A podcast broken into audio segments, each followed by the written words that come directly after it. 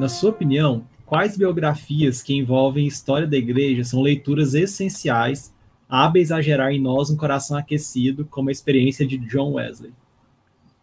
Ah, legal.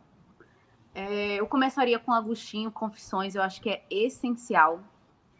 Acho maravilhoso. Uh, nossa, eu tenho uma boa lista disso aí. Depois eu podia até mandar para vocês. Eu tenho uma boa lista.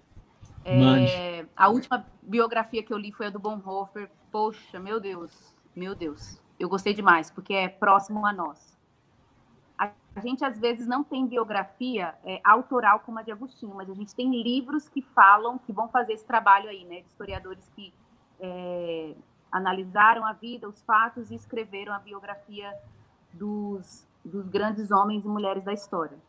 Deixa eu ver aqui outro que eu acho. Nossa, estou apaixonada por João Crisóstomo. Quase ninguém conhece a história dele. Ele é um dos maiores pregadores da história. Estou impactada com ele. Quem mais? Deixa eu pensar. Me deu um branco aqui. Tem algum aí em mente que vocês estão lembrando? Gente, me deu um branco. Só lembrei de Agostinho.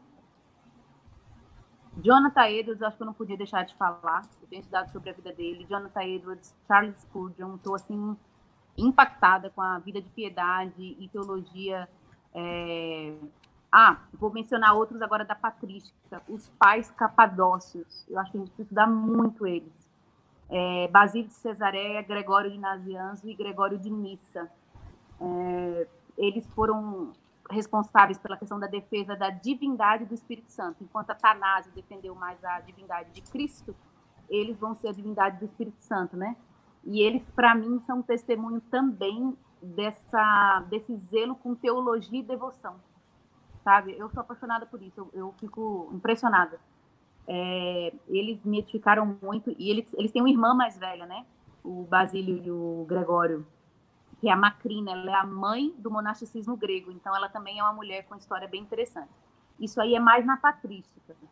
É, na reforma, acho que não precisa falar, né? Tem tantas biografias boas. Puritanos, acho que a gente precisa ler muito biografia dos puritanos. Richard Baxter, é, William Perkins, eu estou lendo também, estou gostando muito.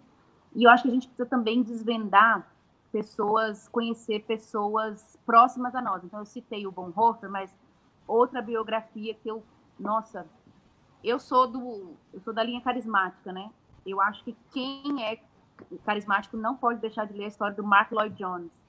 Também é um cara incrível. Tô tentando lembrar mais gente aqui enquanto eu falo. Mas acho que é isso. Eu posso ver uma lista bem legal. Eu tenho essa lista que eu preparei já.